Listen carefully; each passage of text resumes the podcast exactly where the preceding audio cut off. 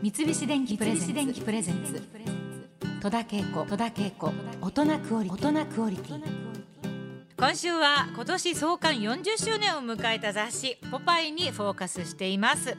えポパイの文化発信力に迫ろうとスタジオにお客様をお迎えいたしました。メディアプロデューサーとして現在は活躍されています入江楽さんです。よろしくお願いいたします。よろしくお願いします。えー、入江さんあのかつては日本放送のディレクターでもあったそうですけれども。そうなんですよ。あの実際何年ぐらいの前の話ですか？ディレクターされてたのは。58年は1983年ですね。それから7年ぐらい制作をやってたので、うん、はいでまあその間はずっとオールナイトニッポンですとか、はい、はい、やってましたんで。そうですか、はい、へえ。まあそんな入江さんがポパイの編集部で働かれていたということなんですけれども。学生時代なんですけど、はい、えー、大学の3年生の頃に、えー、あの、僕の大学の先輩がもともとその、今でいうマガジンハウス、はい、当時平凡出版ですけれども、はいはい、そこにアルバイトをしていて、えー、それでまあ音楽の記事の特集をやるので君なんか音楽好きだからやんないみたいな形で、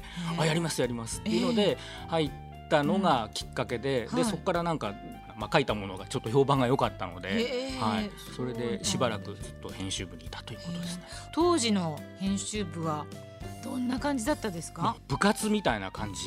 が一番近いですかね。それでやっぱり雑誌を作るのに学生とかがまあ読む雑誌だから、はい、学生のなんか面白いやつがそこにいないといけないっていうのも本当に個性的なスポーツばっかりやっててなんかもうテニスはすごいみたいなやつだとかいやサーフィンですよっていうような人だとか結構奇抜な格好してる人から女性のそういうまあ心理みたいなのに詳しいみたいなちょっと面白いやつだとか、はい、い。ろんな方面。そうですね。もちろん編集長はねあの、社員の人でっていうかあの木なりさんが編集長で、はい。でまあ副編で何人かいてみたいな形で、はい、でもやっぱり社員の人も非常に面白い人が多くて、えー、やっぱりそういう人が集まって、はい、でもあの入江さんはそこでなんかお茶組みしたりとか、うん、なんかコピーやらされたりとかそういうことはなかったんです。あそう記事を書くのが最初だったので、一番最初から、はい。まあ、会社によってそれはね結構違ったりとかするんだけども、うん、平凡出版マガジンハウスの場合は、はい、その記事を書くだけじゃなくてもちろん取材してくるみたいなところはそうだし、あとその写真とかイラストを自分でこう誰に書いてもらうかみたいなのを発注したりとかっていうのを、まあ、全部やってでそれをそのレイアウトのまあ専門の人がいるんですけど、タイトルみたいのつけたりとか、写真の解説みたいのつけたりっていうのを何文字でっていうのをこう指定してくれる人がいるんですよ。そこに持ってって、それで大体夜中になるとそれが上がってきて、一生懸命そこから書いて朝の7時ぐらいまでにその要するに印刷上の人が取りに来るので、うん、原稿とか写真とかイラストとか全部大きな袋に入れてそれを出して帰って築地でお寿司を食べると。なんかあの嬉しいようななんでしょう相当密な時間にやらなくてはいけない作業ですね。すね。えー、実際の記事はどどんな記事当時は書かれてたかって覚えてらっしゃいますか？僕は生活記事とかで、はい。うん、音楽ですとか、あとお店の取材、はあはあえー、こんな新しいお店ができましたとか、食べるところだとか、うん、そういうのも含めてね、はい、だとか大学生とかが遊びに行くそのスポットみたいなところっていうのを取材する。楽しいですね。聞いてると楽しい仕事のように思うんですけど、どうですか？その辺は。ただねやっぱりね学生でっていうことでまあそのちょうどねその読者モデルじゃないんですけどそういうのが始まったぐらいの頃でちょっとその友達の友達で可愛い女の子がいるみたいな、うん、そうなるとじゃあ雑誌出ないみたいな、はい、そういうのをやり始めたんですけど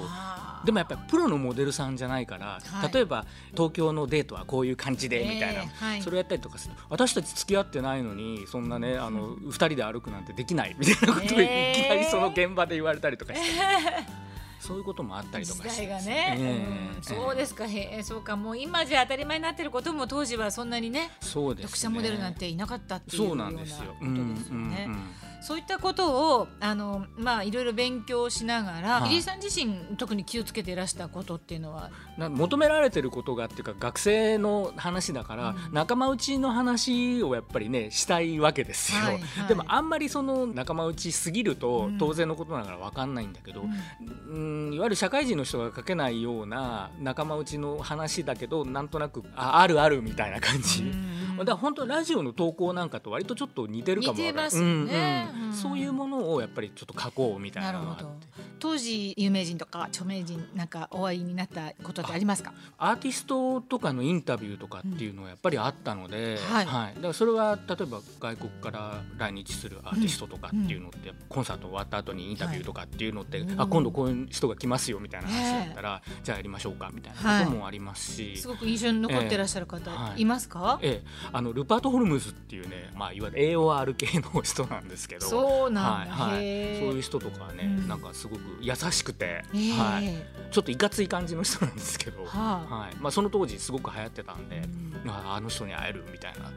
のはありました。あえー今年創刊40周年を迎える雑誌「ポパイ」なんですけれども、あの初代の編集長の木南さんをはじめ歴代の編集長もなんかすごい人ばっかりだったそうなんですけれども。やっぱりすごかったっていうのは後から やっぱりだんだんわかるわけで、はい。その当時はなんか、うん。あのうまく遊ばしてくれたっていうか、うん。責任は俺が取るからみたいな。まあそうは言わないけど、うん。そういう感じですよ。でなんか夜中にその原稿書く前のなんですかあの取材から帰ってきて、はい。しばらくちょっと時間があったりとかするときになんかみんなで一緒にゲームして遊んだりとか。で それもやっぱりそのアメリカで流行ってるこれはゲームなんですよ、はい。みたいな感じで、はい。例えばバックギャモンとか。あえこれ何ですかってどうやるんですかみたいなうんこう教えてもらったりとか、そういうなんか遊びの延長線上みたいなところをやらせてもらってっていうのがありましたよね。時代を感じますね、うん。本当ね、まあそんな入江さんはポパイから学んだことっていうのは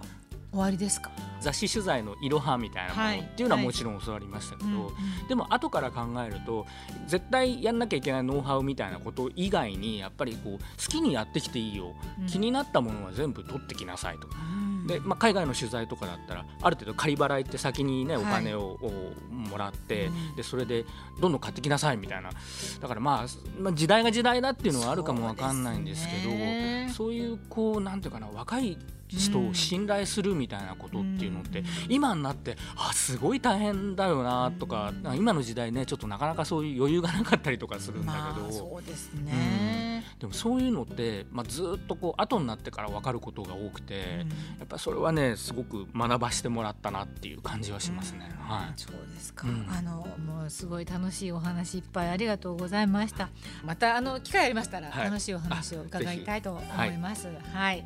今日はメディアプロデューサーの入江楽さんにお話を伺い。ましたどうもありがとうございましたありがとうございました。三菱電機プレゼンツ戸田恵子戸田恵子大人クオリティ。大人クオリティ。